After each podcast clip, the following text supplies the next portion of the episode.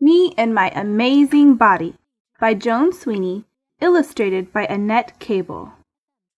This is me and my amazing body. These are the parts of my body that I can see. But most of my body I can't see because my skin covers almost every inch of it. Skin comes in many different colors. It holds my body together and lets me feel things like my kitty's soft fur or the prickly spikes of my cactus. Ouch! Beneath my skin are my bones, all 206 of them. When my bones are put together, they're called a skeleton. My skeleton holds up my skin, just like a tent pole holds up a tent. Bones are hard and help protect the softer insides of my body. Attached to my bones are muscles. My body has more than 600. They stretch and shrink like rubber bands. Muscles do the hard work of moving my body all around, back and forth, and up and down. I even use my muscles when I smile.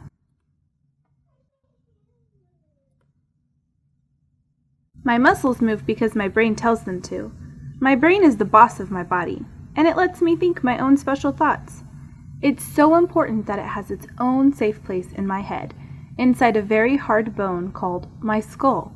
My brain sends and receives messages from all parts of my body. My body and my brain need lots of energy to work well. They get energy from my blood. Blood contains oxygen from the air and nourishment from the food that I eat. My blood travels all over my body through special tubes called veins and arteries. If I cut or scrape my skin and it bleeds, don't worry, my body is always making more blood.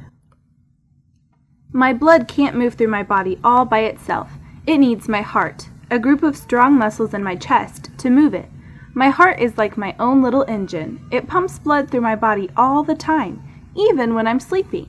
If I put my hand on my chest, I can feel my heart beating. I can also feel my lungs working when I breathe in deep. My lungs fill with fresh air like balloons and send the part of the air that I need, the oxygen, into my blood. Then my lungs push the used air back out. A moment later, I breathe in fresh air all over again. My body needs food along with air, or else I wouldn't grow. When I get hungry, I eat, and the food goes down into my stomach. After I eat, my stomach mashes the food into very tiny pieces. Then my body takes what it needs for energy and growth, and gets rid of whatever it doesn't need.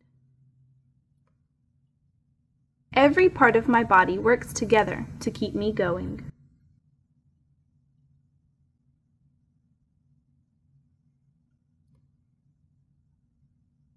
And keep me growing. And someday I'll be all grown up.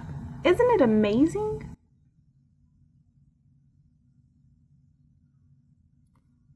And most amazing of all, every person in the world has a body that's very much the same, but every person is also very different.